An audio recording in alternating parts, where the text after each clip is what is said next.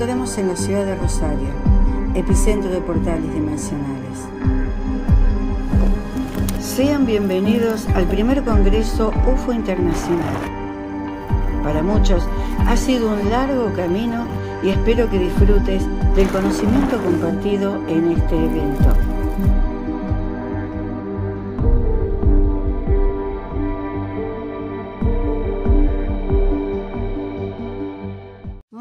Buenas tardes, eh, bienvenidos a nuestra ciudad de Rosario y bienvenidos a este Congreso Internacional de Rosario al mundo. Y al fin, hoy se ha concretado un sueño de hace, digamos, unos tres o cuatro años, que aquí con René Capdevila, entre los dos teníamos ganas de, hacer esto, ¿no es cierto, René? Correcto, correcto, Nani. Eh, un saludo a toda la gente que nos está, nos está mirando, escuchando en este momento. Un sueño que bueno, se está cristalizando hoy en la ciudad de Rosario, día 10, 10 ¿eh?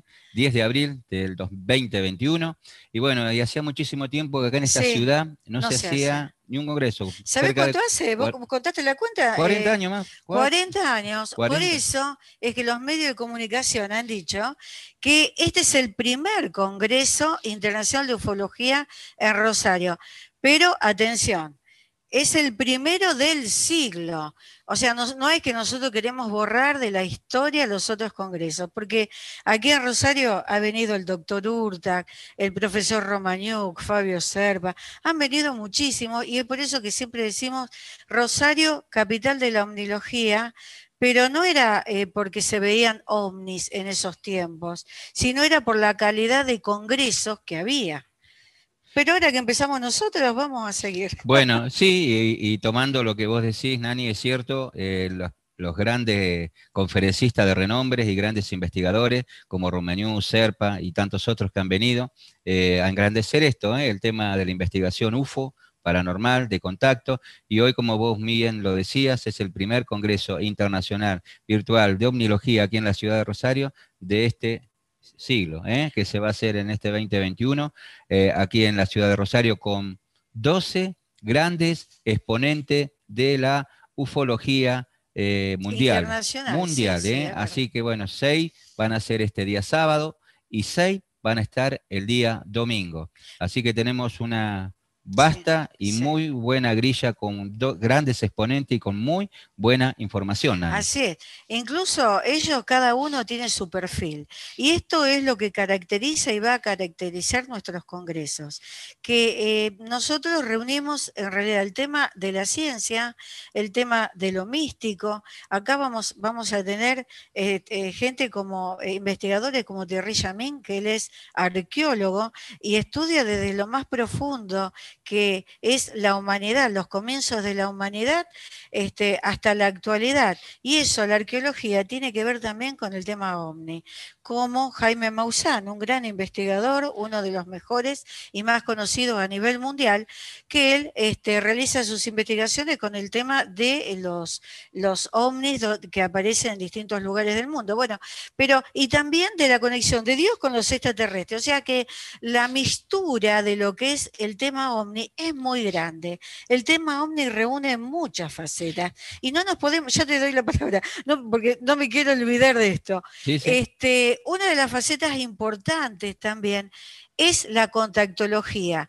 No se olviden ustedes, Nostradamus, eh, eh, a ver, eh, Solari Parravicini, Edgar Casey, tenemos muchísimos contactados que, lo, que son de, fama, de fama mundial, que hoy ya no están, pero ellos han tenido sus contactos con seres extraterrestres y han sido los mejores en adelantarse al tiempo y a decir qué es lo que iba a suceder. O sea que el contactismo, aunque muchos lo, quieren desterrar de la faz de la Tierra, tiene que ver, es una de las facetas de la ovnilogía.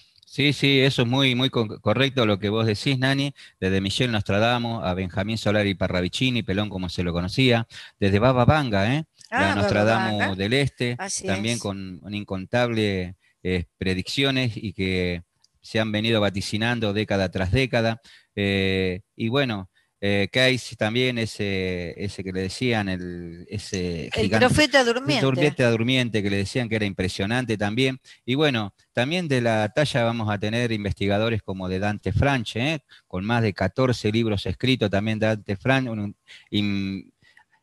un investigador, pero que no bajo nunca los brazos con el tema de la investigación, con el tema del contactismo, con el tema de la espiritualidad, de lo paranormal, Dante Fran, otro como Antonio Pulido, que mundialmente conocido también, que va a hablar sobre en su esta conferencia Vida fuera de la Tierra. Exacto, tremendo, vida fuera de la tierra. tremendo. Y después tenemos eh, Carmen Soto, que va a ser. Carmencita, claro, ella va, va, a ser la, la, primera a las 16 horas de Argentina. O sea que si ustedes nos están mirando, ah, ya está preparada Carmen para salir a las 4 de la tarde. Bueno, pero antes que salga ella, sí, vamos sí. a hablar nosotros acá de nuestra ciudad, porque eh, vieron que le estamos mostrando detrás nuestro, aquí, este, nuestra querida ciudad y, de y hermosa ciudad de Rosario. Sí, hermosa. Bueno, como se dan cuenta, somos Rosario, hemos nacido acá porque nos sentimos orgullosos de, de esta ciudad. Cuna de la bandera, ¿no? Cuna de la bandera. Cuna de nuestra bandera. La bandera nacional, exacto. Y claro, eh, ¿qué ocurre? Que acá en Rosario eh, se ha dado el fenómeno, lo estamos hemos visto acá con René, hace ya siete años a esta parte, que se están produciendo mucho los avistamientos de ovnis. Entonces, este, bueno, eh, con estos avistamientos mucha gente ha empezado a mandar Messenger, a mandar este, eh, eh, son Foto, testigos, fotografías, videos, fotografías, entrevistas. Claro, todo ese tipo de, de, de testimonios. Entonces, bueno, quien les habla un día dijo, voy a, voy a ver qué es lo que está pasando. Entonces, con, el, con mi equipo, he salido a, a, recorrer los distintos puntos de, Rosa, de, Rosario y fuera de Rosario, obviamente, donde se producían los avistajes. Entonces, ¿qué hemos encontrado? Eh, a ver si, si, Hernán puede ir mostrando las fotitos eh, de las naves que, que, la gente fue enviando. Eh, y entonces, ¿qué ocurre? Con el equipo fuimos a los distintos puntos y después cuando terminamos de hacer todas, todas esas investigaciones, nos dimos cuenta con un mapa sobre la mesa que se, que se había producido una especie de elipse. O sea que en la provincia de Santa Fe hay una elipse energética cuyo, cuyo centro es la ciudad de Rosario. Entonces, a esa teoría le llamé Rosario Epicentro de portales dimensionales. Eh, ¿Qué ocurre? El punto extremo de, de, esta teoría, el punto extremo de la elipse, porque esta elipse se va formando por distintos nodos energéticos. Entonces hemos visto que el punto norte de, de la elipse es la laguna Setúbal en la ciudad de Santa Fe. Vos viste que, René, que Santa Fe es importantísimo, tiene muchas lagunas, tiene el río Coronda, y bueno, y ahí hay una gran fuente, energía. claro, de energía, una gran fuente electromagnética. Entonces, ese es el punto extremo norte. El punto extremo sur es la parte de San Nicolás, digamos el norte de la provincia de Buenos Aires. No por nada está la Basílica de la, de la Virgen de San Nicolás. Correcto que, que, va muchísima gente, eh, miles de personas todos los 25 de septiembre, me parece. De, de septiembre. Me, me, parece, sí, los 25 de septiembre. Reúnen miles y miles de personas, pero por algo la Virgen se contacta con la señora Gladys Mota y le dice que allí es donde tiene que hacer la iglesia. ¿eh? Por algo también está la iglesia del Padre y Ignacio, aquí en la ciudad de Rosario, cerca del río Paraná. Qué cosa el tema de, la, de las iglesias, Nani. ¿Viste? Que siempre por abajo tiene que fluir, ¿eh? Siempre tiene que fluir agua, esas, esas energías, esa corriente que por ahí siempre hablamos con lo electro, con lo magnético, ¿no? Claro. Que se junta. Sí, y algo sí. por eso la gente cuando se entra a determinada iglesia tiene esa presencia, esa situación extraña, ¿eh? Eh, ese regocijo, y que estamos hablando de ese magnetismo que tienen, ¿eh? Claro. y es lo que se produce por ese electromagnetismo donde están construidas, no en cualquier punto. No, están eh, construidas en un determinado punto. No es en cualquier punto. E incluso Rosario tampoco está en cualquier punto. Fíjense por qué se decidió colocar el monumento a la bandera allí. Está en las espaldas nuestras, el monumento nacional a la bandera. Eh, eh, Belgrano vino a izar la bandera aquí en Rosario. Los masones construyeron el monumento a la bandera. El monumento a la bandera es un barco con su proa hacia el agua. O sea, significa el, fluir del agua y de la energía pura y limpia. Ahora yo quisiera ver si después podríamos ver, este Hernán está haciendo un esfuerzo para poder, para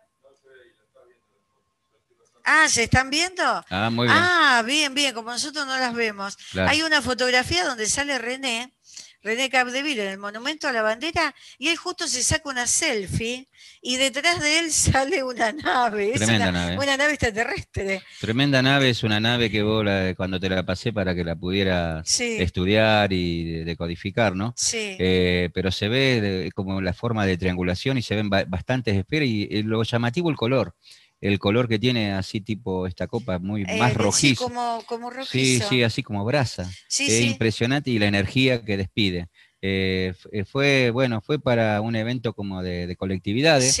Fue, y fíjate que saco dos selfies y qué casualidad sale en la segunda, es impresionante. Estuvo en el tiempo y en el espacio justo. nos está avisando Hernán que está saliendo y nuestro editor, el editor Claudio Bío, editor de, Proyecto Colora, él eh, editó la foto esa. La editó y, se ven los colores rojizos, que es la energía que despide la nave. es, es, increíble. Es impresionante. es impresionante. Pero esa no es la única foto. Perfecto. Eh, ahora, eh, a ver, Sebastián, mostrame. la otra, estamos viendo, ahí, ahí nomás. Eh, bueno, esta es la, foto de...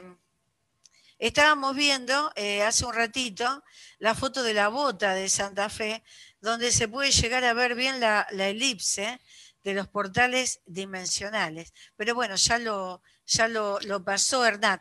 A ver, Hernán, si podemos mostrar la fotografía de, una nube oscura que se ve. Este, hay una nube oscura en la fotografía. Es, mostrame. Ahí, está. No, esa es una nave que sacó René también. Ahí, ahí, ahí. No, no es eso. Esa. No, no, ahí está, ahí nomás. Quédate ahí, quédate ahí, quédate ahí. Vea. Ahí está, ahí está, ahí, pero se, corre. Yo no puedo explicarla. Sí, pero sigue corriendo. Bueno, la nube oscura, esa, con el molino, no, no puedo. Eh, debajo de esa nube, ustedes eh, siempre tengan presente esto. Miren, ahí está. Una fuerte tormenta, un cielo totalmente negro. Pero debajo, esto es en los quirquinchos, debajo de, de esos nubarrones hay dos nubes negras ahí detenidas, negras, muy raras. Entonces, una de las chicas que es de Proyecto Colora le saca la foto, la manda y me dice, Nani, acá hay algo raro.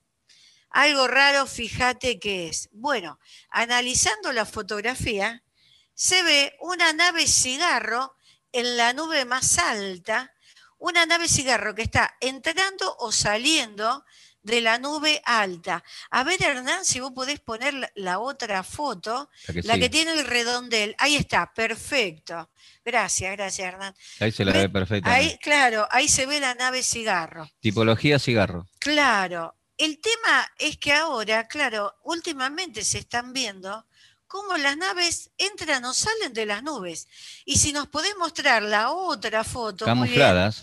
Sí, camufladas. Claro es como que ellas van formando esas nubes para poder esconderse que nosotros no podamos verlo.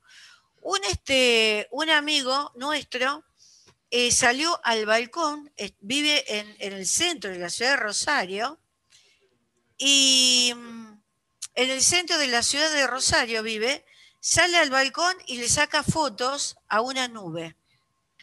También debajo de unos nubarrones aparece esa nube y él logra sacar, pero ¿saben por qué salió? Porque justo viene un rayo que mm. ilumina el cielo.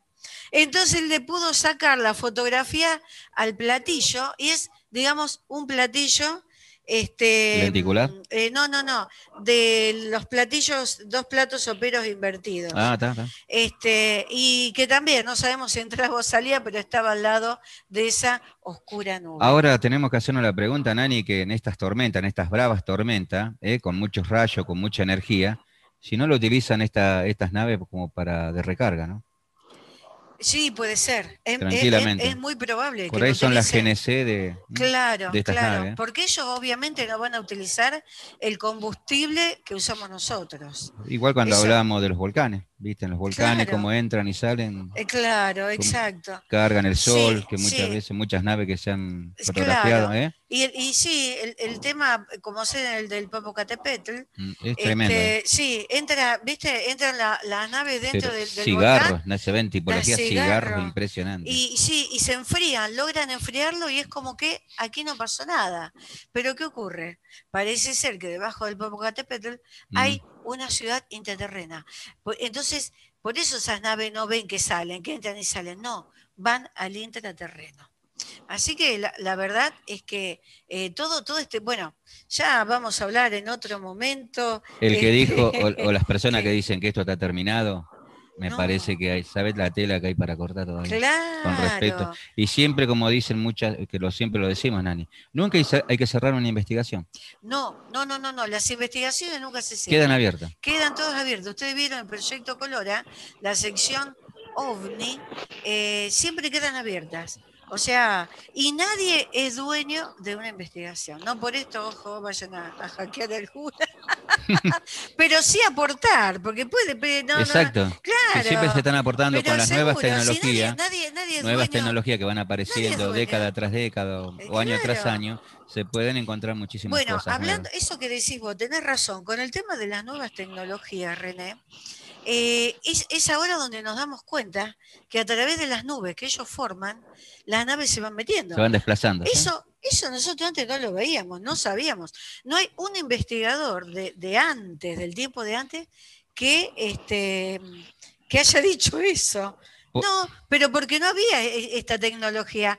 A Esta tecnología hoy la tenemos con los celulares. No hace falta tener cámaras tan sofisticadas como para poder eh, sacar una foto. Sisto, Sisto Paz, en la década del 70, ya en un libro que escribió JJ Benítez, SOS a la Humanidad, Sí, Sisto hablaba ya de los agujeros centras, ¿te acordás? de los Se- centros. ya Sisto ya tenía la, Sí. la noción en la década del 70 Sí, de que ya existían estos agujeros centra, que eran Es- esos centros lo- los hacen las, se las naves. naves que pueden Bueno, ser pero- artificiales y hay claro. naturales, pero en este caso él hablaba de las naves, hablaba que eran producidos Sí. por naves. Bueno, eso, eso me eh, pasó cuando hace cuatro años atrás en la Florida estaba tomando sol, que yo, bueno, a mí me encanta en verano tomar sol, y resulta de que eh, estaba en la playa y de pronto eh, le saqué la, la foto a una nave, eh, tipo esas, las naves alemanas, Ah, y tipo claro, tipo Harnebu.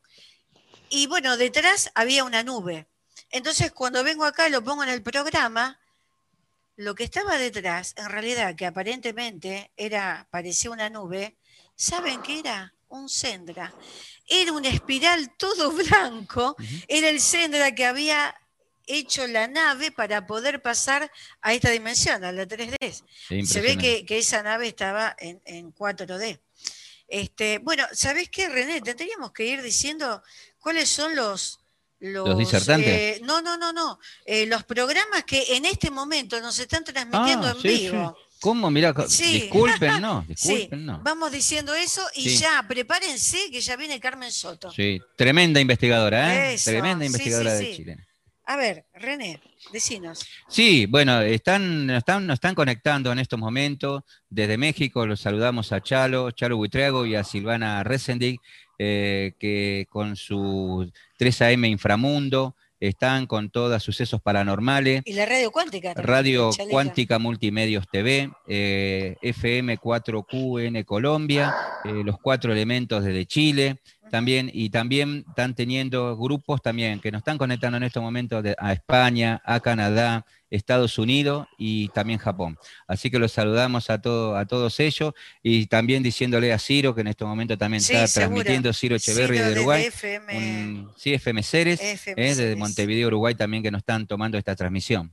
Así es. Bien, también nos están tomando transmisión en directo el canal Algo Más de Ovidio Maldonado de Bolivia. Dijo, Nani, te quiero pedir permiso para ver si puedo transmitir el Congreso los dos días y desde que comienza hasta que termina. Así que muchas gracias, Ovidio, y un saludo de nosotros para vos y de, todo, de toda la gente que nos está viendo. También la radio La Otra Realidad de, eh, de, nuestro amigo José Luis Fernández, que él está en la capital de esta provincia, en la ciudad de Santa Fe. Él también nos está retransmitiendo. Así que muchas gracias, José Luis, por esta, bueno, eh, más que nada por transmitirle a toda la gente y también al canal de Santa Fe, al principal canal de Santa Fe que me mm. hizo una nota en el día de ayer. Eh, también nos está retransmitiendo el programa Recreación, Salud y algo más. Se ve que hay muchos, que es de San Luis. Mm. Es de San Luis y ella nos está, eh, es de María Eva Díaz. María Eva nos está retransmitiendo también porque tiene una, una radio allí en San Luis que ella ha hecho conexión eh, con Cuba, México, ah, España. Entonces también nos está retransmitiendo por todos lados. Así que gracias, gracias a todos. Y, también tenemos que saludar también a nuestro amigo Diego Ariel Moscato, eh, de la 93.9 Cena Radio de la ciudad de Rosario, que hoy nos están transmitiendo también en directo a través de la página y mañana salimos en vivo a través de su FM. ¿eh? Ah, perfecto. Completo sale. ¿eh? Bueno, saludo Moscato, muchas gracias.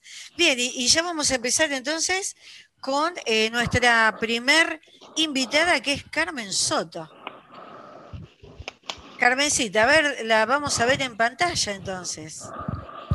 Quiero decirles que Carmen Soto, chicos, este, bueno, no está muy bien de salud, está haciendo un esfuerzo sobrehumano este, para poder salir este, eh, está en su casa, pidió a ver si ella podía salir eh, con máscara, eh, porque bueno, ella es chilena, investigadora, y la verdad es que mm, le dio COVID positivo, entonces este, está haciendo un esfuerzo por salir. Hola Carmencita, ¿cómo estás? Hola, bien, aquí estamos. Muy bien. bueno, Carmen, que eso, esperemos que te recupere y se recuperen ahí, tus, seres queridos, ahí tus seres cercanos queridos. Y bueno, eso esto es un flagelo que a nivel planeta tenemos con el tema del COVID-19. Es directora de Azul, ¿no? ¿Eh? Tengo todo acá para presentar. ahí la vamos, vamos a presentar. Le vamos a presentar, Carmen. Dale. Bien. Eh, Carmen nació en Chile, en Chile casi te digo China, en Chile, comuna de San Bernardo. A los siete años vio luces bailar en el cielo y eso marcó un comienzo para luego hacer parte de su vida el mundo de la ufología. Asegura haber conocido un lugar diferente al nuestro, que tiene dos lunas y dos soles. Todas las experiencias la han llevado a investigar muchos casos, otros más haciendo investigaciones de campo. En el año 2009 fundó un grupo de mujeres investigadores llamado SUFO, pero eso duró un poco tiempo, creo que tres o cuatro meses. Fue analizada por el investigador Rodrigo Fuensalida. Llega, llevado este, eh, este llegó a la conclusión que había sido abducida Bien, en la actualidad, Carmen Soto es directora de ASEUP, Chile, Asociación de Investigación Ufológica y lo Paranormal de Chile. Comenzó una investigación muy curiosa y trascendente que ella al día de hoy la ha titulado El Sol Palpitante, que lo desarrollará ahora. Adelante, Carmen. Eh, quiero hacer una aclaración. ¿eh? Yo no, no fundé eh, CIUFO, sino que participé, fui una de, de las que estuvo, digamos, fundadora, pero no lo, no, no lo presidí ni nada por el estilo, fui participante más, más que nada. Primero quiero dar las gracias a, a quienes me extendieron la invitación, a René y a Nani. Sí, te estamos escuchando bien, Carmen, habla tranquila. Gracias. A la gente, eh, a la gente también de Argentina, de Rosario, eh, por, por, por, por tenerme, digamos, aunque sea virtualmente ahí. Y por último, dar las gracias porque estoy dando eh, el inicio al Congreso. Y eso se agradece, es algo bastante importante. Así que muchas gracias, muchas gracias por haber pensado en mí. Em, bueno, para que entendamos un poquito eh, les diré un secreto. Nunca hemos estado solos. El ser humano eh, se niega a creer que puede existir otra forma de vida, otras realidades. Sin embargo, la vida nos da muchas sorpresas a lo largo del camino. Mi investigación del sol palpitante la comencé hace seis años atrás. Perfecto nace de una curiosidad, una curiosidad em, que al comienzo eh, no me movió tanto, pero después de, ver 20 testimonios de personas que sí habían eh, eh, conocido de alguna forma este fenómeno, me llamó la atención y dije, bueno, es digno de investigarlo. Así que decidí hacerlo y mi investigación la dividí en cuatro partes, porque la verdad pensé yo que iba a ser más cortita, pero me ha llevado a varios caminos. Entonces, es justo eh, que, que los pueda investigar todos. El primero es entender por qué se produce el fenómeno del sol palpitante. El segundo es el nacimiento de los OPSPA, objetos voladores del Sol palpitante, a los cuales catalogué así por lo siguiente, por su forma, por su tamaño, por su resistencia y su estructura. Estos, objetos pueden interferir, interferir directa o indirectamente sobre nuestro campo magnético, eh, produciendo alteraciones en nuestro diario de vivir. Em, el cuarto es seres de otros mundos, paralelos o de otras dimensiones que nos visitan más a menudo de lo que nosotros pensamos. Y es precisamente aquí donde quiero detenerme, porque este es un, bueno, aquí va a ser un estreno. Em, en donde me toca muy profundamente, porque es algo que la verdad yo no pensaba experimentar. Em, en el año 2019, el mundo eh, comienza un gran cambio. En el 2020, el año fue bastante especial, en donde a contar de febrero comenzaron a pasar un montón de cosas. Y el mundo comenzó a experimentar una nueva forma de vivir. Obviamente que aún no podemos adaptarnos al 100% y todos estamos viviendo las complicaciones de eso. En marzo del 2020, personalmente comencé a experimentar y también a aprender a aceptar un nuevo desafío. Y lo que me llevó a seguir investigando este fenómeno. Les cuento, cada vez que yo hablaba por teléfono, se producía una especie de interferencia, un ruido que, digamos, con la tecnología que hoy eh, tienen todos los celulares y los teléfonos fijos, no debiera producirse.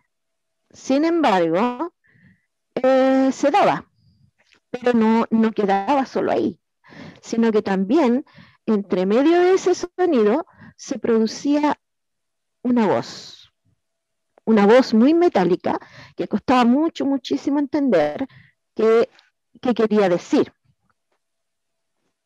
Entonces, eh, yo comencé a investigar.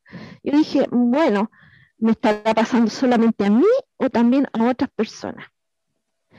Y comencé a preguntar, a preguntar, y mucha gente me empezó a decir, oye, sí, Carmencita, a mí me pasó lo mismo, eh, yo estaba hablando por el celular y de repente pasó esto y esto y esto, y bueno, empezaron a, contarme sus su testimonios, a darme sus testimonios.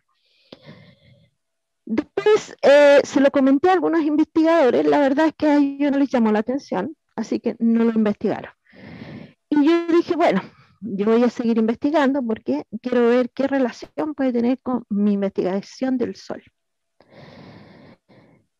Y bueno, como les digo, muchas personas se sintieron identificados cuando yo les, les decía, mira, esto es, lo sentiste así, así, así, sí, eh, contestaban exactamente lo mismo.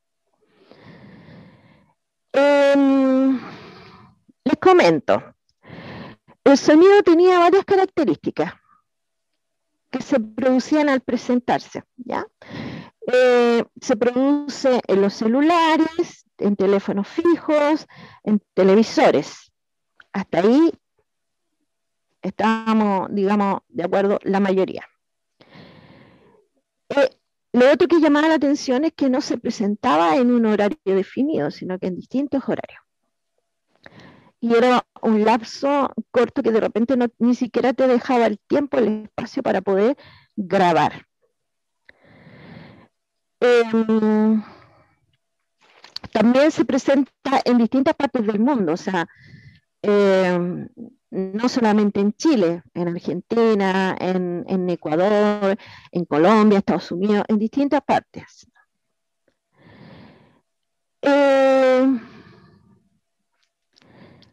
algunas personas, esta voz que yo les comento, les producía miedo, claro, miedo a lo desconocido, eh, a enfrentarse a, este tipo de voz que es tan metálico. Curiosidad.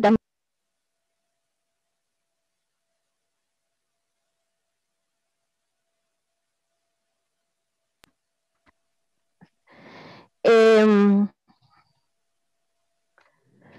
como este fenómeno comenzó a repetirse, llamé a la compañía de teléfono, porque obviamente uno tiene que saber por qué se están produciendo estas cosas.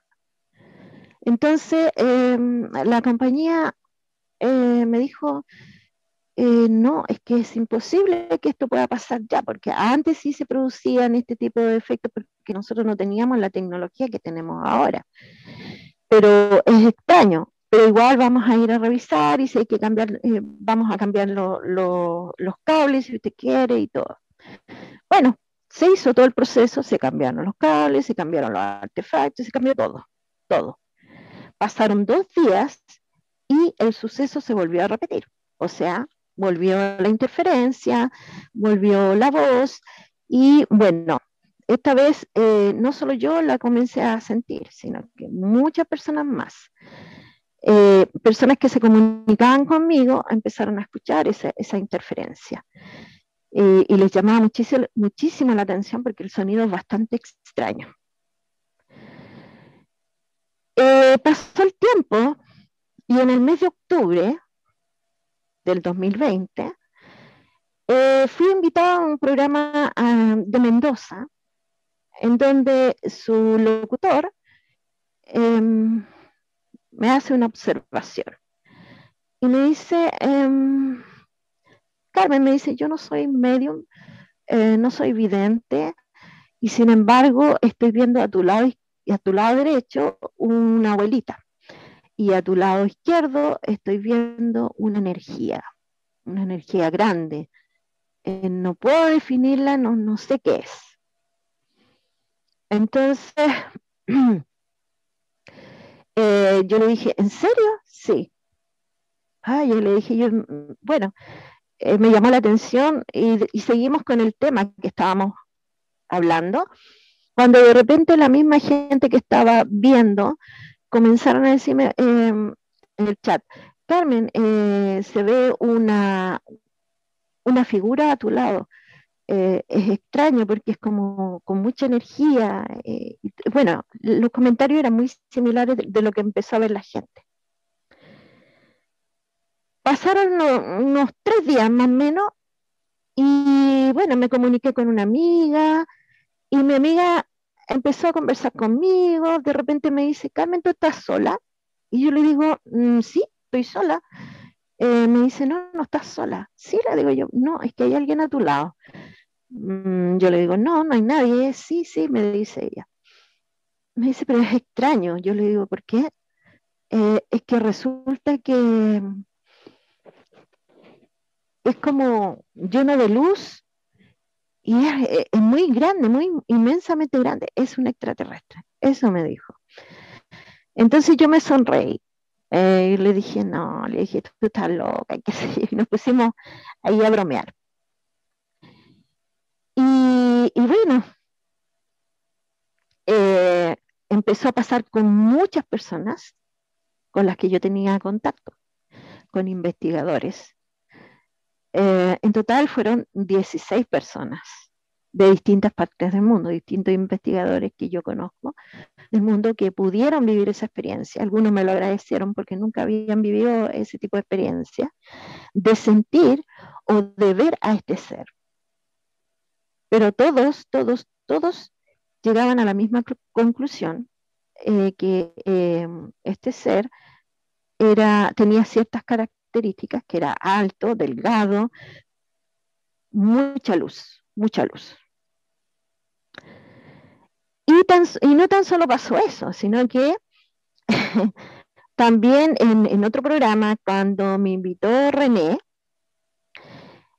eh, yo entré, pero casi prácticamente no pude hablar y había una interferencia que era terrible. Yo no sé si René se va a acordar o no, después me lo dirá. Em, y era por esto mismo, o sea, yo la verdad no quería decirle nada, pero muchas veces cuando he ido a los programas ha pasado, le ha pasado a, a Gea, le ha pasado a, un montón de personas más. Eh, eh, la verdad es que ellos se sorprendieron y, muchos de ellos pudieron eh, ver, ver a este ser, verlo a través de mí.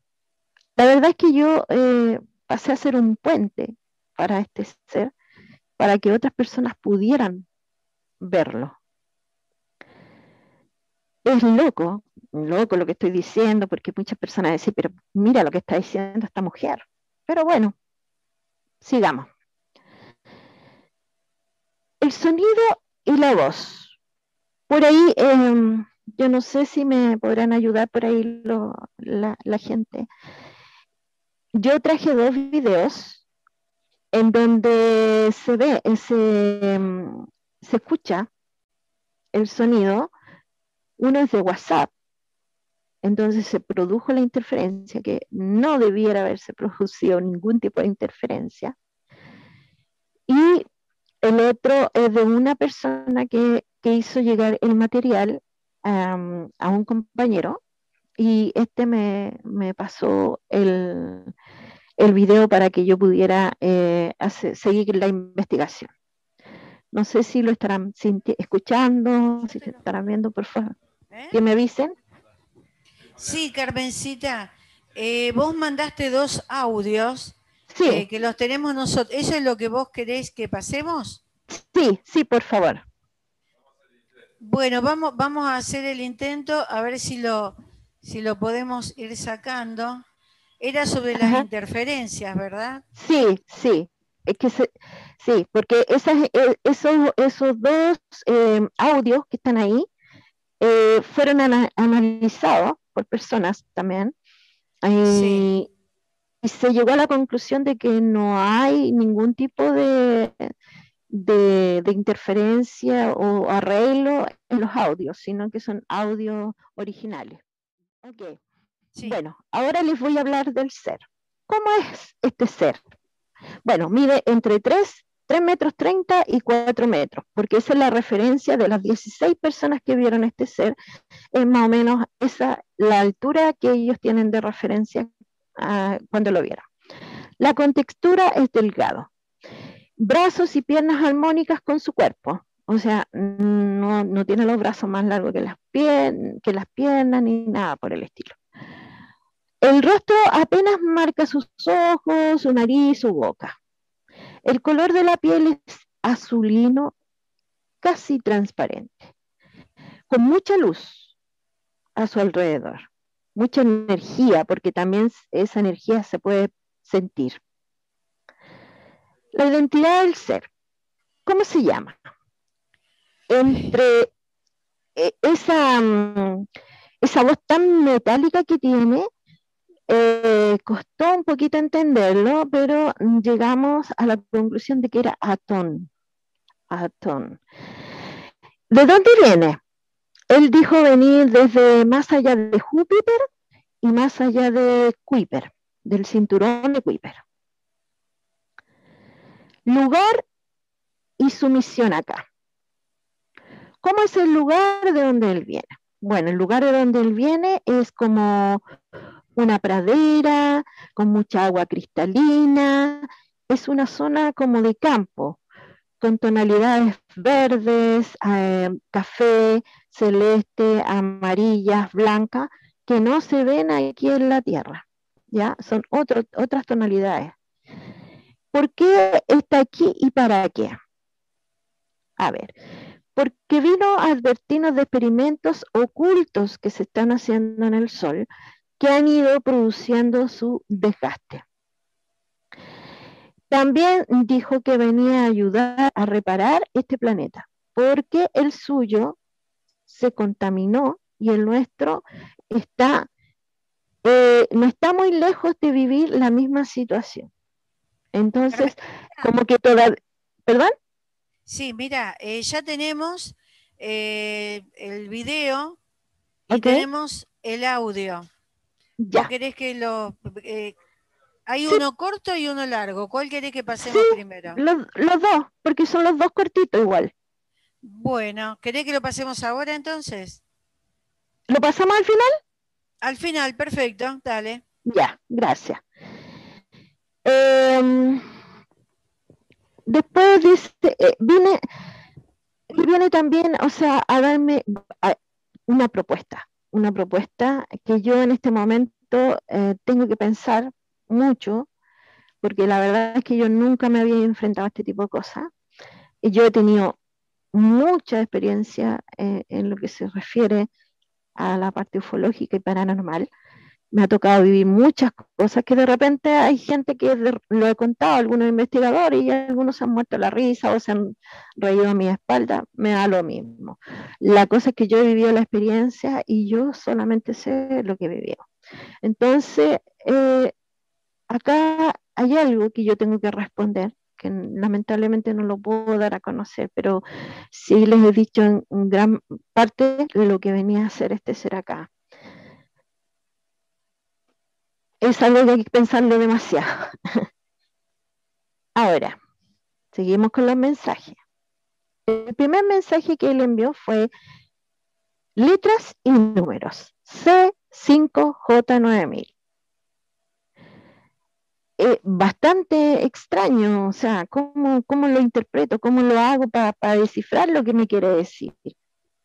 Eh, bueno, desglosando todo, desglosando todo para poder ir encontrando eh, la clave de, este mensaje.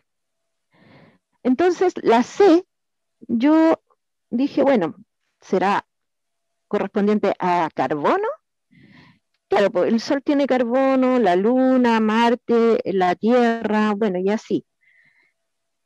Pero también lo llevé a que probablemente es un componente esencial que ellos tienen y necesitan quizás, o también puede ser que este, este componente en algún momento se, vuelva un enemigo nuestro.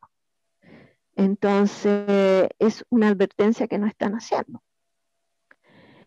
El C5J podría referirse a, una, una fórmula química Em, el 5 podría ser el mes de mayo, 5 años, 5 horas, el 2025, que podría ser un año trascendental o clave para nosotros. La J podría ser de Júpiter. Y el 9000, bueno, aquí encontré yo un 9000 Hall, que es un asteroide. Y este asteroide probablemente en algún momento de, la existencia nuestra se podría volver nuestro enemigo. Entonces también tendríamos que tenerlo, digamos, en observación para ver los cambios que va teniendo. Síntomas que se producen al ver este ser eh, o sentirlo. Los oídos tapados, escalofrío, calor, aceleración del corazón, eh, sensación de calma, sensación de paz y unos dolores de cabeza muy grandes. Ya hablamos que este se producía interferencias en, las partes tecnológicas, en los teléfonos fijos, en la interferencia de micrófonos y equipos de sonido. ¿Ya? También eh, en algunas personas eh, las emociones. Eh, había gente que de repente decían ellos que era tan grande la, la sensación, la emoción, que les daba ganas de llorar. era como un recogimiento, algo así. Em, ¿Cómo aprender a relacionarse con estos seres? Porque ellos son bien especiales y nosotros somos bastante egocéntricos, ¿ya? Entonces, ¿cómo? ¿Cómo lo hacemos? Primero que nada, nosotros tenemos que ser, estar muy, muy serenos al momento de, enfrentarnos a, estas presencias. Claro, es obvio, eh, siempre va a actuar el miedo primero, ¿ya? Eh, muy relajados también. La meditación también ayuda mucho porque obviamente uno puede encontrarse con, muchas cosas, incluso hasta con uno mismo. Hablando desde la verdad, porque siempre hay que, eh, cuando uno se enfrenta a este tipo de, entidades, uno tiene que hablar desde, desde el corazón, desde la verdad, desde la honestidad. La música, música suave, armónica, estar dispuesto a escuchar, a tratar hasta que el oído se acostumbre a esa voz, para que pueda empezar a, descifrar lo que te quiere decir. Em, abierta a las posibilidades que te pueda dar. Aceptar que no eres el centro del universo, porque eso es lo que nos, ha metido toda la vida pero también ya es tiempo de que nos demos cuenta que no somos lo mejor que existe ni, una gran cosa, somos una copia quizás mal hecha. Eh, no es una regla, pero sirve tener habilidades, porque eh, nuestro campo está mucho más abierto, más receptivo para poder comunicarnos. ¿Cómo vio la gente este ser? Detalles. Y bueno, aquí después viene una secuencia de fotografías que se las voy a ir mm, mostrando. Em, quiero explicarles un poquito. Yo en, la primera parte puse em, dibujo, un dibujo que se hizo por todos los em, detalles que se dieron y hace un momento que se cortó internet, pero eh, gracias a Dios eh, lo hemos restablecido. Sí, se ha restablecido. Bueno, también tenemos que decirle a la gente que está hoy Rosario eh, con un fuerte, fuerte temporal, mucha lluvia, más de lo esperado, y bueno, ha pasado esto, ¿no? Estamos en vivo y son cosas que pasan, y ahí los técnicos solucionándolo. Te mandamos de aquí de, sí, desde aquí de, desde Rosario te mandamos gracias por tu predisposición y por estar, ¿eh? haciendo lo imposible para poder estar en este primer congreso. Ok, muchas gracias a ustedes. Gracias, gracias. Carmen. Gracias a vos, Carmen. Bien, ahí está el de El hermano de él, ahí lo tenemos. Bueno, a ver, Perú presente. Con el, Contigo, Perú. ¿eh? Con el contactado eh, Sisto Paz y con Eudelio Martínez. Bien, pero ahora lo, tenemos a Eudelio Martínez. A ver, ¿qué tal, hermano Eudelio? ¿Cómo le va a usted? Buenas tardes. En primer lugar, eh, quiero agradecer al, al, Divino Padre Eterno por permitirme compartir el conocimiento Alfa y Omega a través de este Congreso y felicitarlos a ustedes por abrir la mente de las nuevas generaciones que todavía desconocen muchos aspectos de lo que es el mundo extraterrestre, la vida en otros mundos, los contactados, etc. Entonces yo quiero agradecerles a ustedes a nivel humano y como siempre agradecer al Divino Padre Eterno por darme esta oportunidad de compartir su divino conocimiento. Quisiera comenzar entonces eh, ahí, lo presenta, ahí lo presentamos, Delio. ¿Cómo le va? Un gusto. Hermano René, igualmente, muchas gracias. Bueno, le quiero decir a todos los que nos están escuchando y nos están siguiendo esta transmisión del primer Congreso Internacional de Omnilogía aquí desde Rosario, Argentina, para todo el mundo, que el hermano Eulio Martínez nació en Nazca, Ica, Perú. Estudió ingeniería electrónica en la UNI, Universidad Nacional de Ingeniería, siendo su profesión ingeniero electrónico. Desde joven apoyaba a los desposeídos y humildes, llegando a analizar la problemática del Perú y los lineamientos filosóficos por los que se desarrollan. Hoy es un gran filósofo y por lo que comienzan a investigar y a estudiar las escrituras telepáticas de Alfa y Omega, del cual ahora forma parte integrante como coordinador general de la misma, el gran conferencista de campo ufológico y de platillos voladores. Muy bien, adelante. Muy bien, voy a compartir la pantalla, por favor. A ver si me ayudan con esto. Ahora sí. Este. Eh, a ver, eh, no sé si estarán viendo la pantalla. La vemos perfectamente. Muy bien. En, primer lugar, este, eh, como siempre, en todo evento, los que creemos en Dios agradecemos al Divino Padre Eterno. Luego, estos son los rollos en forma física que nosotros tenemos aquí en Lince, Lima, Perú. Son 4.000 de estos documentos de los cuales sale todo el conocimiento de Alfa y Omega que compartimos a nivel mundial. Ahora, aquí tienen una imagen de lo que es la, la Hermandad del Cordero de Dios, el local que tenemos aquí en Lince, Lima, Perú, en la avenida José Galvez 1775 en Lince. Ahí están los rollos originales que es la dimensión como yo tengo aquí a la espalda, que es un metro diez de largo por 80 de ancho. Son cuatro mil, imagínense el conocimiento que hay ahí. Aquí tenemos un domingo donde los hermanos asisten a la exposición. Ellos vienen y se ponen a leer cada rollo que les interesa de acuerdo al título. Luego, ahí tiene nuestra página web www.alfayomega.pe donde ustedes pueden tomar información sobre el conocimiento alfa y omega. Bueno, aquí el, el afiche del Congreso, felicitarlo de todo corazón por lo que están haciendo. Creo que es un hito más en la historia del tema de los platillos voladores y los seres extraterrestres en la historia de la ufología mundial.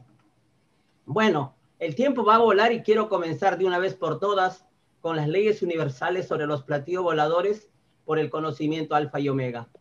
Eh, bueno, lo primero que aquí tengo es lo siguiente. Este, dice así, los platillos voladores son vehículos venidos de otros mundos, porque lo de arriba es igual a lo de abajo. Así como el hombre de la Tierra trata de llegar a, a otras moradas planetarias, otros también tratan de hacerlo. Los platillos voladores saben que en este mundo tiene que cumplirse un divino juicio. Ellos se guían por las sagradas escrituras planetarias están a la espera para actuar en alianza con el Hijo de Dios. Estas naves celestiales todo lo vigilan. Ellas no perturban la prueba de la vida humana. El que negó la existencia de estas naves no viajará por el cosmos tripulando en ellas el divino año 2001. Los tripulantes de estas naves son telepáticos y a todos leen la mente. Ellos saben quiénes los negaron y quiénes no. Aquí quiero hacer una aclaración sobre el año 2001. Y aquí justamente soy un admirador a nivel humano de Parravicini. Parravicini dice que en el año 2002 bajarán los hombres del cielo y harán contacto con los humanos. En el calendario humano el año 2002 ya pasó y en el calendario 2001 para nosotros ya pasó el 2001. Entonces, esto significa que el tiempo que nosotros manejamos como humanos, perdonen, no se ajusta al tiempo universal. Los hermanos extraterrestres reducen la frecuencia de su tiempo a la frecuencia de nuestro tiempo. O sea, ellos se hacen más lentos, más lentitos para interactuar con nosotros. Esa es la diferencia del año 2001 y 2002. Por eso no es lo mismo. En la siguiente divina ley dice el Divino Padre Eterno, la propulsión de los platillos voladores es de formas infinitas. Su poder es proporcional a su propia antigüedad en el universo material. Estas naves celestes forman infinitas jerarquías de poder.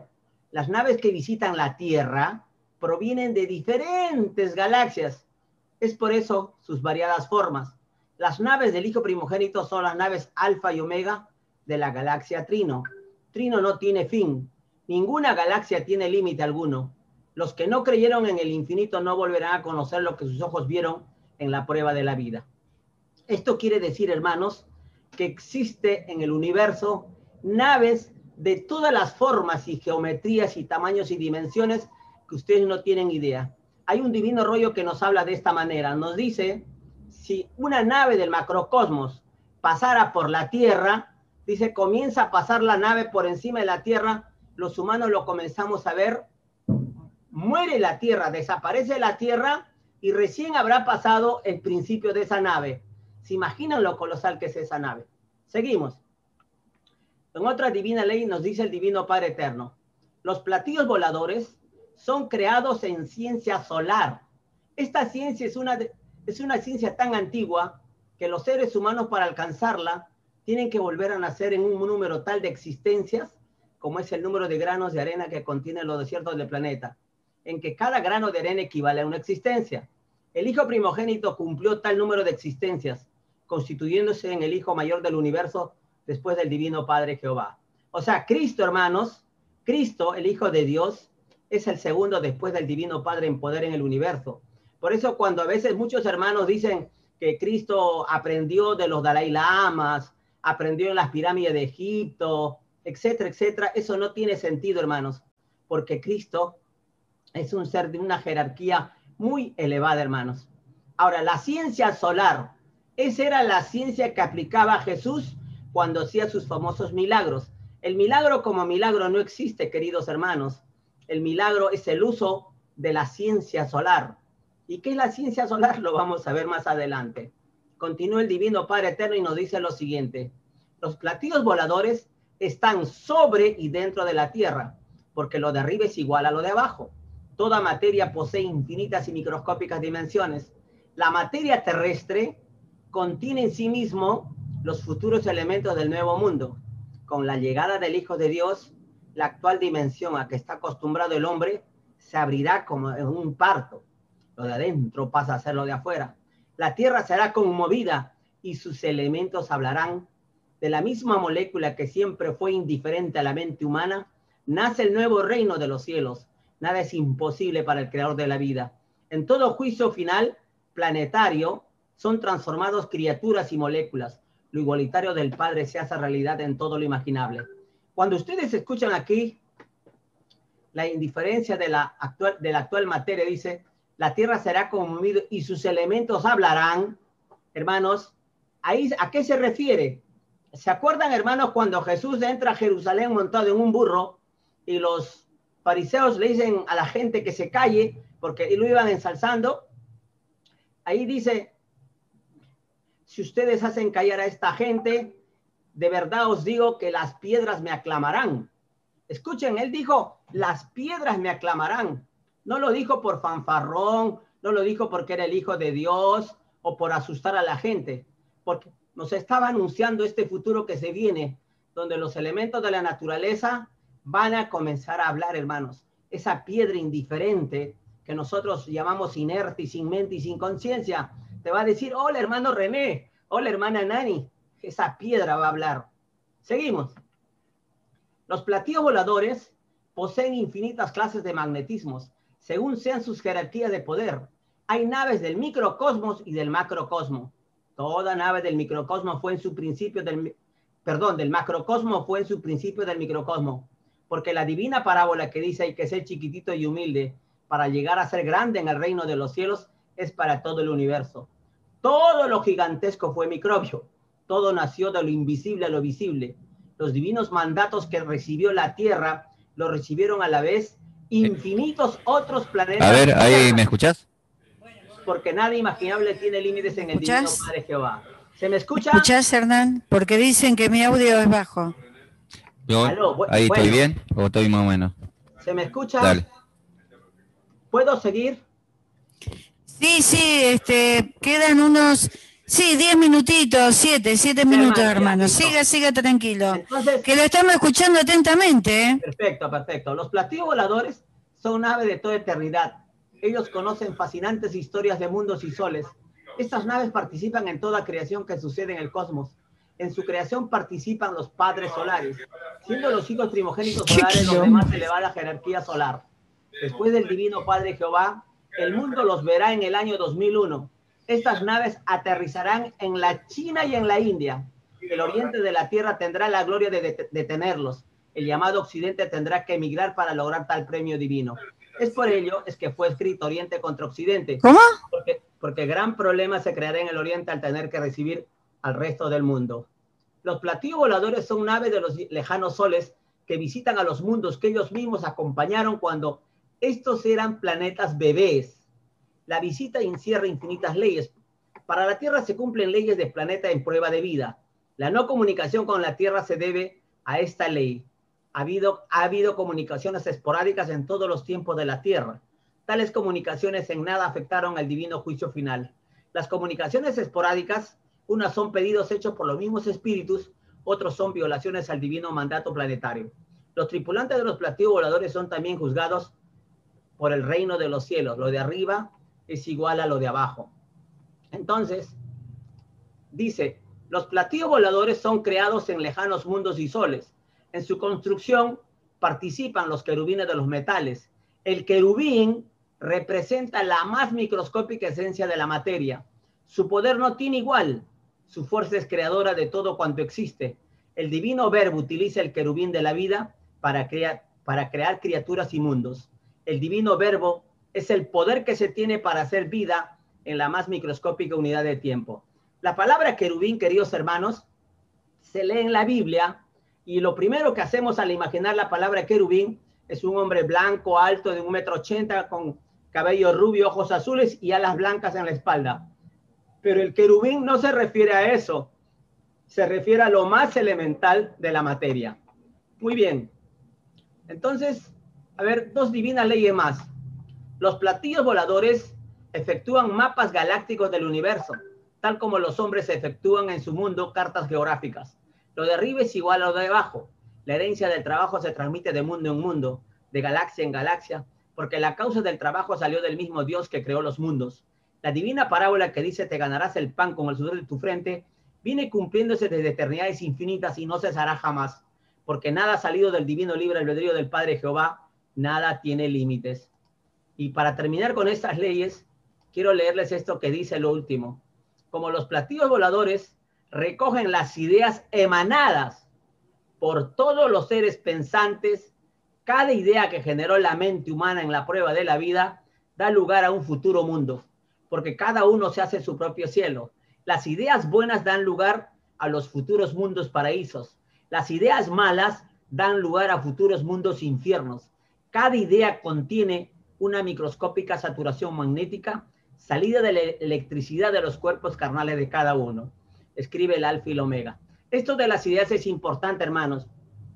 Los animales piensan, los árboles piensan, las piedras piensan, pero cada uno en su respectiva jerarquía. Es por eso que los mundos que se van generando en el universo salen de lo invisible a lo visible y van madurando con el magnetismo del universo donde es depositado. Por eso que una de las funciones de los platillos voladores es recoger las ideas de cada ser pensante de cada planeta del universo y llevarlo a una zona que le corresponde.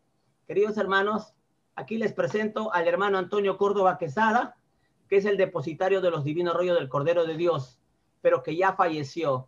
Él es el, el hermano que conoció y reconoció al autor de este conocimiento que les estoy compartiendo. Imagínense, son 4.000 documentos de los cuales apenas hemos abierto mínimo unos 400 rollos. Fíjense en el conocimiento que hay en los que están cerrados todavía. Por eso en la Biblia dice se abrió el primer sello, el segundo sello, el tercer rollo, el cuarto rollo. Entonces, mis queridos hermanos, he aquí el autor de este conocimiento que acabo de compartirles.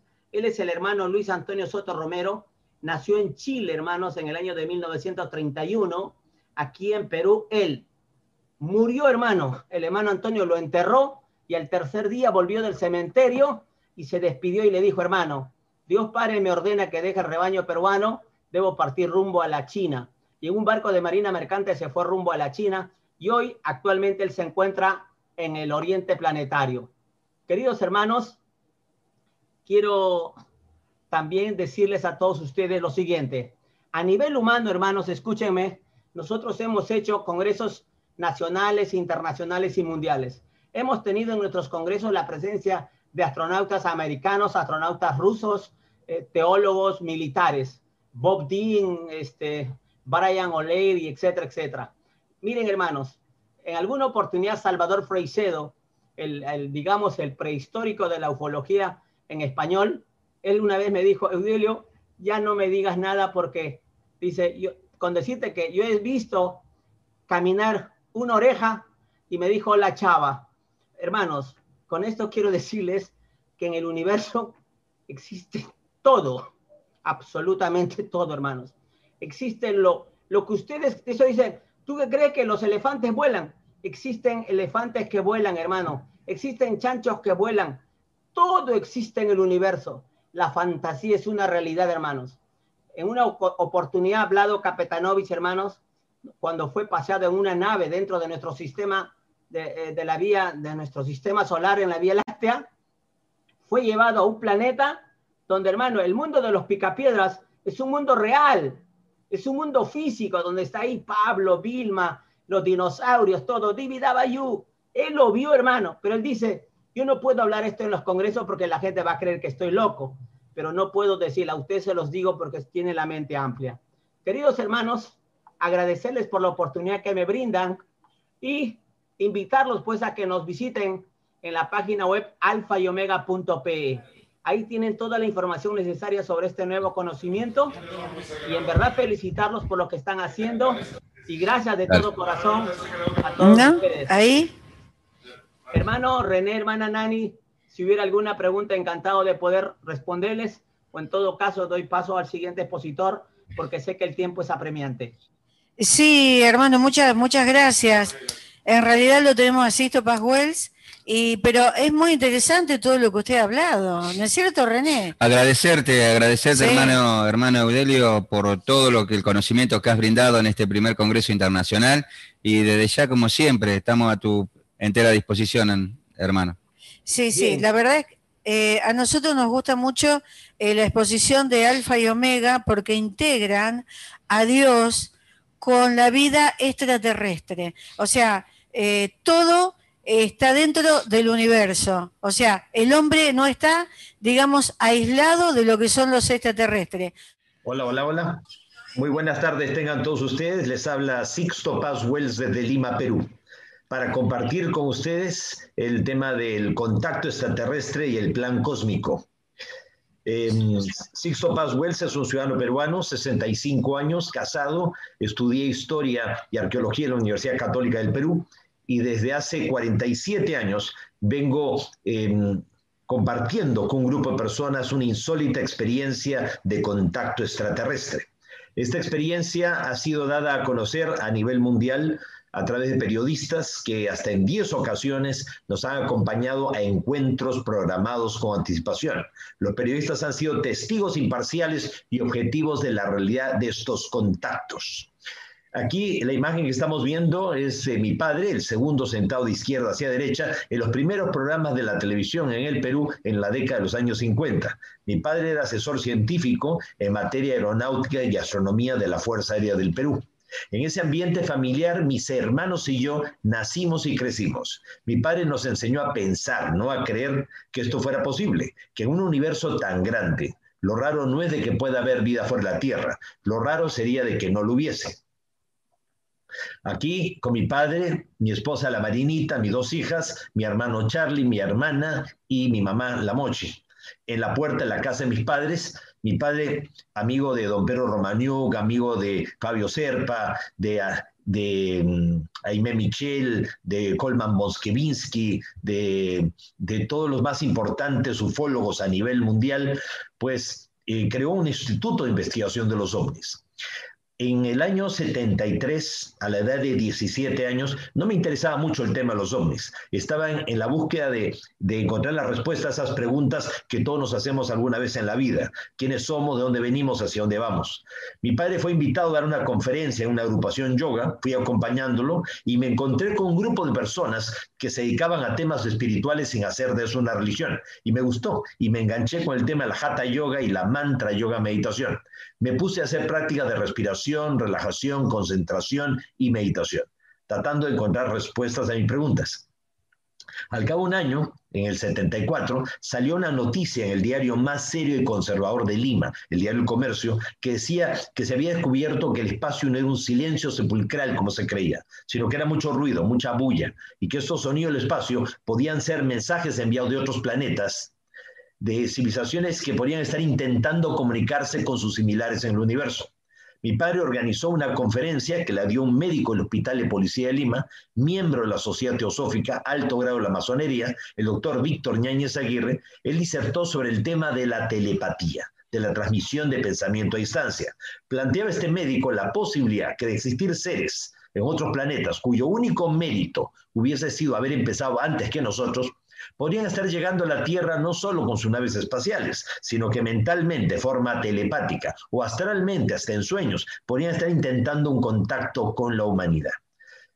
Quedé realmente entusiasmado con el tema. De regreso a la casa le conté a mi madre y a mi hermana de lo que se había hablado y como con ellas compartía todo lo que aprendía en la yoga, se nos ocurrió intentar una práctica eh, sumando la respiración, la relajación, la concentración, la meditación, para intentar una comunicación telepática.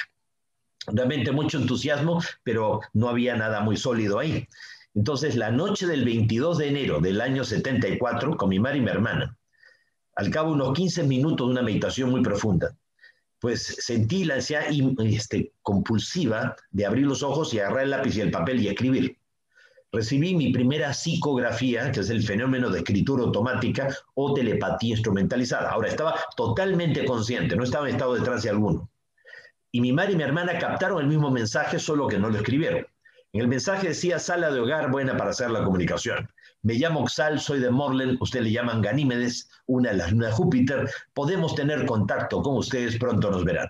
Yo naturalmente no pensé que esto fuera real, pensé que era mi imaginación, sin embargo, al día siguiente repetimos el experimento. Un grupo de amigos eh, pedimos una prueba, se nos dijo que fuéramos al desierto al sur de Lima, 63 kilómetros al sur, y allí en el desierto de Chilca hicimos nuestro campamento y fuimos desde un día antes para no confundirnos con cualquier fenómeno aéreo. No fuera a ser de que viéramos un meteorito, un satélite, un avión y pensáramos que ahí estaba la nave prometida.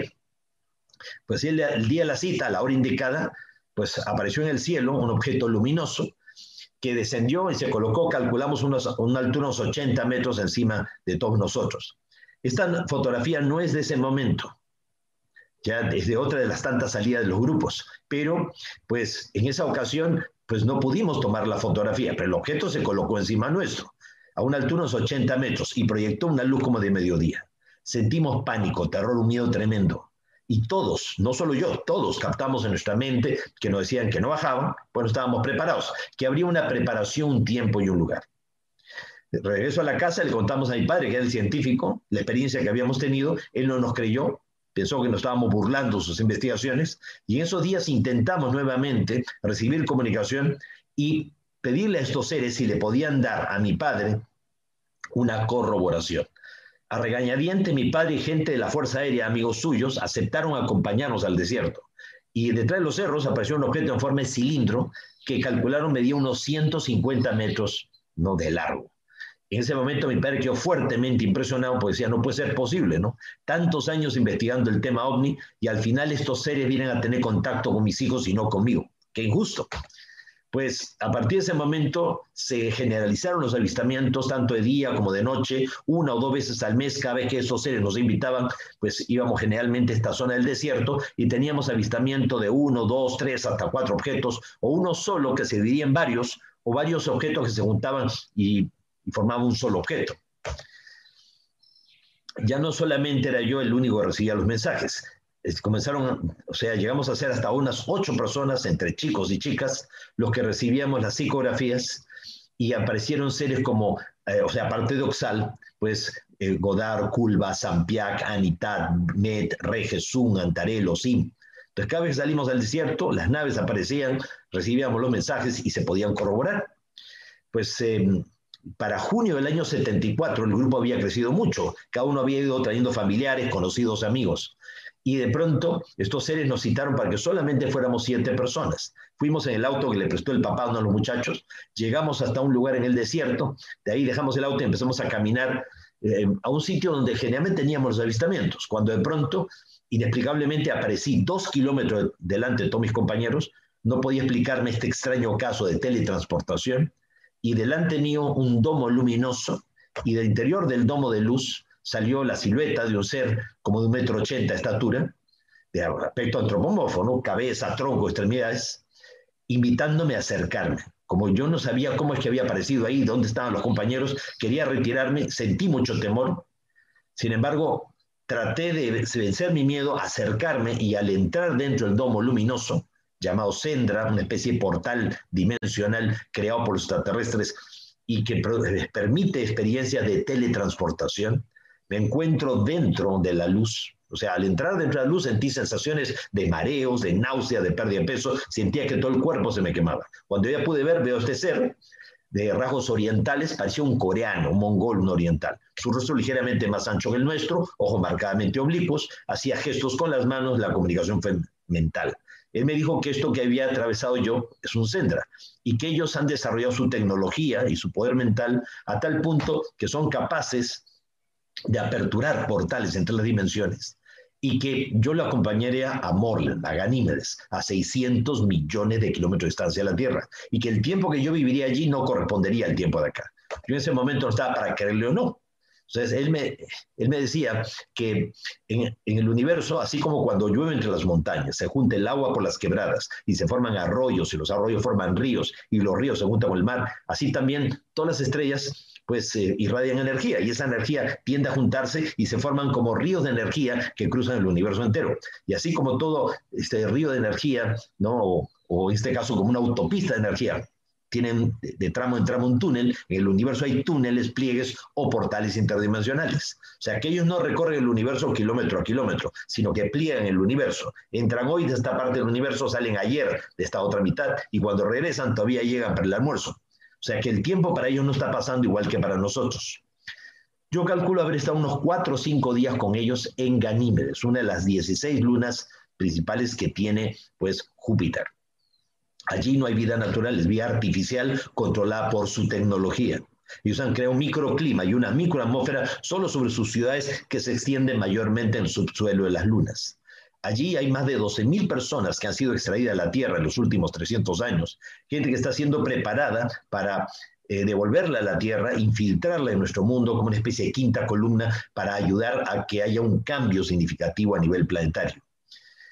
Eh, Oxal me llevó por esta ciudad, pude ver hombres, mujeres, niños, grandes laboratorios, invernaderos. Como digo, la, la mayor parte de esta ciudad se extiende en el subsuelo de la Luna y él me explicaba que ahí en Ganímedes hay océanos tan grandes como los de la Tierra, debajo del hielo de la superficie, y que ellos aprovechan la energía geotérmica y volcánica de las lunas. Pues em, en una especie de pantalla de gas suspendida en el aire, ahorita le llamaríamos una pantalla holográfica, pero en aquel entonces no había esos términos. Pues me mostraron una serie de imágenes de lo que según ellos sería el futuro de la Tierra. Él me decía que cada 26.000 años un pulso de luz violeta la energía la transmutación, la mística, la fe, la magia, la energía del cambio, llega con mayor intensidad que nunca y genera todo tipo de mutaciones, tanto en el Sol, tormentas solares, manchas solares, como en todos y cada uno de los planetas del sistema solar. Y que de 1990 en adelante, ese pulso de luz violeta llegaría con mayor intensidad que nunca. Según ellos, en el centro de nuestra galaxia no hay un agujero negro supermasivo, Sagitario A, sino más bien una estrella supermasiva, el Sol manásico que llaman ellos, y que también funciona como un portal dimensional. Si tú vas hacia el centro de la galaxia, saldrías por el centro de la galaxia de Andrómeda, por ejemplo, como pasillos interdimensionales o pliegues cósmicos y que ellos tienen grandes plantaciones de algas sobre la superficie de las lunas. Es curioso porque eh, hace pocos años atrás la sonda Galileo, una sonda de última generación, detectó grandes concentraciones de lo que parecían ser algas sobre el hielo de la superficie de la luna de Júpiter. Y en el año 2015, pues eh, la NASA dio a conocer a través del telescopio espacial Hubble el descubrimiento de océanos tan grandes como la Tierra debajo del hielo de la superficie de Ganímedes. Así que el tiempo no pasa por gusto. Y obviamente siempre hay detractores, hay gente que eh, pues eh, dice de que soy un charlatán y el grupo nuestro son gente delirante y sobre todo porque siempre estamos repitiendo lo mismo. Tiene su ventaja que te digan que siempre está repitiendo lo mismo durante 47 años, porque ahora que se está descubriendo y verificando todo lo que dijimos hace 47 años atrás, pues todo queda más que confirmado. También nos hablaron ellos pues, como digo, de ese pulso de luz violeta, ¿no? Que iba a llegar. Y mire ustedes, en noviembre del año 2010, el telescopio espacial Fermi rayos gamma detectó el pulso emitido por el centro de la galaxia de luz violeta con un diámetro superior a los 25.000 años luz, y que sería el verdadero responsable del cambio climático. O sea, que la contaminación ambiental generada por el ser humano está acelerando el proceso, pero no causa el cambio climático, sino sería más bien de origen cósmico y producto de este pulso. Entonces, eh, los científicos, entre ellos Stephen Hawking, dijeron que había que eh, eh, replantearse qué es lo que realmente hay en el centro de la galaxia o cómo se comportan realmente los agujeros negros. Y de pronto que los agujeros negros no existirían, sino más bien todos serían como agujeros de gusano. Pues el tiempo no pasa por gusto y quedó confirmado también esto que los guías nos dijeron. Ahora, yo calculo haber estado pues unos cuatro o cinco días con ellos allá, pero cuando volví habían pasado solamente 15 minutos el tiempo suficiente como para que el grupo llegara y me viera a mí salir de la luz. El relato de estas experiencias, no solo la mía, sino las vividas por mis compañeros a las dos semanas y, en los siguientes meses, todo eso aparece en el libro de Juan José Benítez, OVNIS SOS La Humanidad, editorial Place Janés, que salió publicado pues a fines del año 74, comienzo del 75. Pues el 25 de abril de 1977, tres años después, el cabo Armando Valdés del regimiento Rancagua de Chile, junto a un grupo de soldados, estaban patrullando la zona de Putra, en Arica, la frontera norte de Chile con el Perú, donde hay mucho contrabando en el desierto, y una luz descendió una colina. El cabo Valdés le dice a los soldados, cúbrame, voy a ver de qué se trata. Y él muy valiente fue y penetró interior de la luz. Y 15 minutos después, cuando él sale de la luz, tenía la barba crecida varios días y el reloj en el fechador adelantaba en cinco días, pero él conscientemente no recordaba dónde había estado. Al mes de la experiencia de los Sendra, la nave aterriza y del interior de la nave sale un ser de dos metros y medio de estatura, que decía provenir de un planeta llamado Apu, de la estrella Alfa de Centauro, a 4.2 años luz de distancia. Decir que estábamos en contacto también con un ser proveniente de un exoplaneta que gira alrededor de la estrella Alfa Centauro, sistema binario, dos soles, pues hace 47 años atrás, pues era ridículo, ¿no? Propio de gente imaginativa. Sin embargo, miren ustedes, el 18 de octubre del año 2012, la NASA y, tres universidades norteamericanas confirmaron la existencia del exoplaneta similar a la Tierra, más cercano a nuestro sistema solar que giraría en torno a la estrella Alfa Centauri. Los guías extraterrestres también nos dijeron que en 1969, o sea, sí se llegó a la Luna, pero que nunca informaron realmente que había pasado en la Luna. Ahora, que antes que los norteamericanos, los rusos llegaron primero y alunizaron primero. Eso lo dijeron los extraterrestres hace 47 años atrás. Recuerden ustedes que hubo un escándalo tremendo cuando la NASA reconoció que había más de 700 cajas con material clasificado secreto de la llegada del hombre a la Luna, audios y videos, y que después también hasta los borraron, los reciclaron para que no se diera a conocer realmente estas imágenes. Y recuerden ustedes que la BBC de Londres informó en el 7 de abril del 2016 que los rusos, que por documentos secretos que habían sido liberados en Rusia, pues los rusos habrían sido los primeros en llegar a la Luna. Bueno, total que nosotros fuimos citados por los extraterrestres en varias ocasiones al desierto, pero también un lugar en las montañas llamado Marcahuasi, a 4.000 metros de altura. Es una meseta de unos 4 kilómetros de largo por kilómetro y medio de ancho, que tiene medio centenar de esculturas ciclópeas gigantescas, formaciones naturales que han sido trabajadas por la mano humana. Aquí podemos ver al lado derecho la, cabeza del Inca, del Inca o el rostro de la humanidad, la figura de un cóndor al lado y la figura como el rostro de una persona de raza negra. Bueno, el lugar es increíble y hay ruinas en este lugar. Y es curioso porque los mitos y leyendas prehispánicos dicen que en ese lugar se produjo una gran batalla entre los dioses, una especie de guerra de galaxias sobre este lugar. Mire usted el tamaño del grupo de personas ya con el tamaño de la escultura, que nos recuerda la esfinge de Giza. Bueno, allí tuvimos avistamiento de las naves, lo vimos físicamente también a los guías extraterrestres. Esta es una fotografía de un ser llamado Mardox, en una de las tantas salidas que hicimos a Marcahuasi, y allí en Marcahuasi ellos nos dijeron, una foto real, de que ellos abrirían los medios de difusión para que el mensaje, la experiencia de nuestro contacto llegara a todas aquellas personas que habían sido preparadas de antes. Nosotros no sabíamos a qué se referían. Y los días que estábamos nosotros en las montañas, pues mi padre se encontró en la calle con un periodista de la agencia F y le contó de la experiencia del contacto real que habíamos tenido nosotros y entonces salió un cable, todo esto sin que nosotros lo supiéramos, salió un cable a nivel internacional, rebotó en España y enviaron a Juan José Benítez, en aquel entonces un corresponsal más de prensa de la agencia EFE, para que viniera a cubrir la insólita noticia de un grupo de jóvenes que afirmamos tener contacto extraterrestre. Él vino a, la casa de mis padres, entrevistó a mi padre, nos entrevistó a nosotros, y fue mi hermano Charlie, no yo, mi hermano Charlie, el que recibe la importante comunicación psicográfica en la que se invitaba a Benítez para que nos acompañara a un encuentro programado. Esta es una experiencia compartida. Esta no es la historia de Sixto Paz, es la historia de un colectivo de personas de la que yo soy solamente uno más. Y Juan José Benítez vio aparecer no una nave, dos naves haciendo evoluciones en el cielo. Y de regreso a España lo publicó a través de la prensa y sacó su primer libro, OVNIS, SOS a la Humanidad, de editorial Plaza Janés. Ahí estoy con Juanjo Benítez y con su esposa. Lamentablemente su esposa, pues murió ahora en el mes de enero enero de este año 2021. Ese es del desierto de Chilca, aquí empezó la experiencia de contacto. Esta es mi esposa, la Marinita. Ella también me ha acompañado a la experiencia de contacto, ha recibido algunos de los mensajes más importantes de la historia del contacto. Em, pues em, el 18 de abril del año 86, a partir de un mensaje recibido por ella, pues fui al desierto, la nave apareció encima de los cerros con los testigos de los compañeros que estábamos ahí, y la nave pasa encima nuestro, lanza un haz de luz y me suspende en el aire. Era un haz de luz como un metro y medio alrededor mío, un color azul brillante. Dentro de la nave me encontré una habitación hexagonal eh, con una serie de pantallas como planas, bueno, no planas, perdón, sino como curvadas, y toda la habitación como mutaba, como cambiaba de forma. Había unos cilindros al frente y dentro había como unos tubos metálicos llenos de fragmentos minerales. De pronto se abre la compuerta y aparecen cuatro seres, o sea, eh, Oxal en este caso, pues, este, de un metro ochenta, rasgos orientales, acompañado de tres seres mucho más pequeños, em, que al final realmente son androides biológicos que son utilitarios por ellos, ¿no? Entonces, eh, su rostro era blanco como la leche, los ojos oscuros ocupando la tercera parte del rostro, la nariz eran solamente dos orificios y el labio superior cubría el inferior de tal manera que parecía que no tenían boca.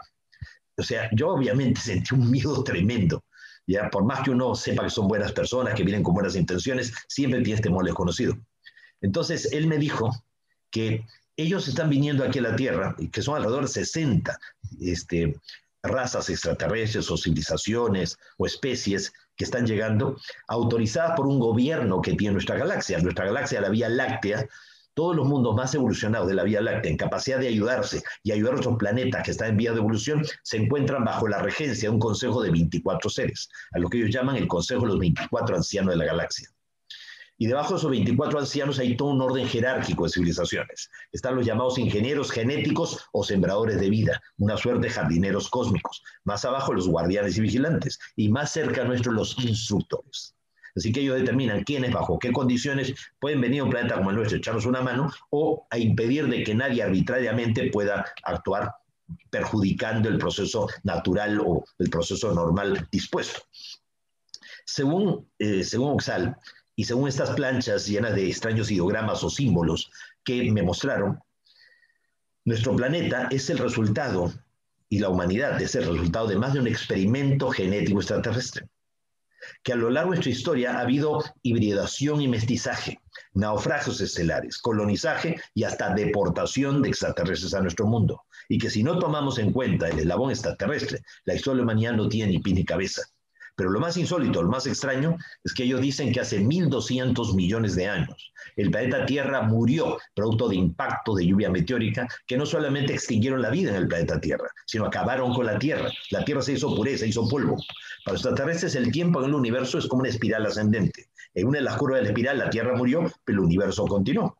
Entonces, un grupo de civilizaciones extraterrestres recibió la autorización por parte de jerarquías cósmicas como para viajar a través del tiempo y el espacio y venía a la Tierra antes de que la Tierra muriera e impedir de que muriera, creando con ello un tiempo alternativo paradójico que se ha venido trenzando con el real tiempo del universo. Según esto, nosotros vivimos una paradoja espacio-temporal, en un tiempo virtual, en un tiempo al margen del tiempo real.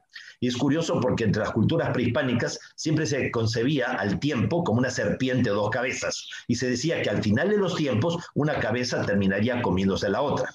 Los agroglifos, como ustedes saben, es un fenómeno colateral del tema ovni, en donde a fines de los años 70 empezaron a aparecer estos patrones sobre los campos cereales, primero en Australia, luego sur Inglaterra y más de 35 países en la actualidad. Y muchos de estos patrones lo que nos marcan es la posibilidad que el real tiempo del universo se conecte o se integre o se fusione con el tiempo alternativo por una serie de situaciones que se han dado. Entonces, esto es lo que estamos viendo en este agroglifo. Miren ustedes, este agroglifo del año 2001 en Alton Bars, en el sur de Inglaterra, parte del sistema solar. Pueden ver el Sol, la órbita de Mercurio con Mercurio, la órbita de Venus con Venus, pero en la órbita de la Tierra no hay Tierra. ¿Por qué? Porque en el real tiempo del universo no solamente no hay vida en la Tierra, ni siquiera hay Tierra. El 3 de marzo del año 2009, el detector de ondas gravitacionales de Hannover en Alemania, el GEO 600, captó unos ecos provenientes de los confines del universo que llevaron al científico Carl Hogan a la conclusión de que vivimos en un holograma, en una realidad virtual, en una simulación a gran escala. Y esto lo hemos venido diciendo nosotros desde el año 86 y está publicado pues en la mayoría de los 21 libros que tengo eh, escritos. En, febrero del año 2014, Micho Kaku, este científico norteamericano de padres japoneses, que es el abanderado de la teoría de física de cuerdas del universo vibrante, declaró que la física cuántica estaría confirmando de que vivimos en un holograma, en una realidad virtual, en una simulación a gran escala. Diez veces en estos 47 años hemos invitado a la prensa y los periodistas han sido testigos imparciales y objetivos de que el contacto es real y que está vigente. Quisiera decir muchas cosas, pero ya me pasé de la hora y, y en parte ya tenía también otro evento de por medio. Qué pena. Em, te agradezco muchísimo, Nani, por la invitación, por permitirme por lo menos compartir el... audio Bien, Sixto, eh, te agradecemos a vos eh, por haber aceptado eh, bueno, siempre aceptás nuestras invitaciones, tanto en mi programa El Ministerio de lo Desconocido como Mundo Omni Digital, acá el de René Cabdevila. Eh, muy buena la, la, exposición tuya, mira, hay mucha gente conectada que te manda saludos, que te dice cosas. E incluso que te preguntan también, pero bueno, estamos un poco apretados de tiempo porque vos sabés que se nos cortó dos veces la internet. Claro, claro que sí. Y recordarles a todos que el último libro que tengo publicado es este, sí.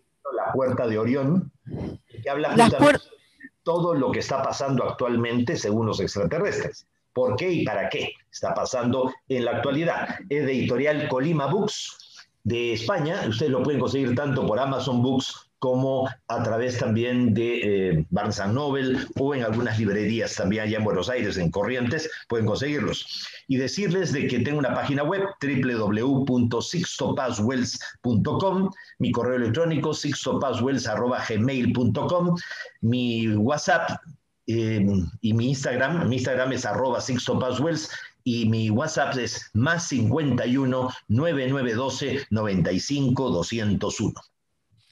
Perfecto, sí, adelante René. Sisto, te quería, te quería agradecer toda la información, el conocimiento, y cuando te he entrevistado que hemos hablado de este, de este libro que has hablado ahí de Omni SOS a la humanidad, eh, que vino el periodista en ese tiempo, que era JJ Benítez, que lo entrevistó, tú hablando con tu papá. Tu papá era el director del Instituto IPRE, IPRI, ¿no? Sí, sí, así es. que es Instituto de Pe- Peruano de Relaciones Interplanetarias. Así es, así es. Sí, habíamos hablado mucho y ahí que, que quedó desconcertado por todo lo que le, le dijiste. Y estamos hablando de JJ Benítez, Claro que se enteró muchas cosas y, des- y después, Aquel- pero quedó desconcertado con todo. Sí, pero es que en aquel entonces él, era- él era solamente un periodista más de prensa y no Sí. sabía realmente nada del tema ovni. Pues El este, tema, el tema de los Sendras que vos tocaste, el tema de los Sendras que desconocía totalmente. este, mil disculpas que haya hablado a 200 kilómetros por hora. Ah. No, pero los te entendimos y siempre... empezando por mí, y, y además porque sabía que estaba contra el reloj, tenía solamente 20 minutos. Pues muchísimas gracias a ustedes y más bien me tengo que despedir porque tengo otro evento en este momento. Bien, gracias, a vos, Sisto. Gracias, Muchas gracias, gracias. Gracias. Un chau, placer. chau. Hasta pronto. Claro que sí. Adelante.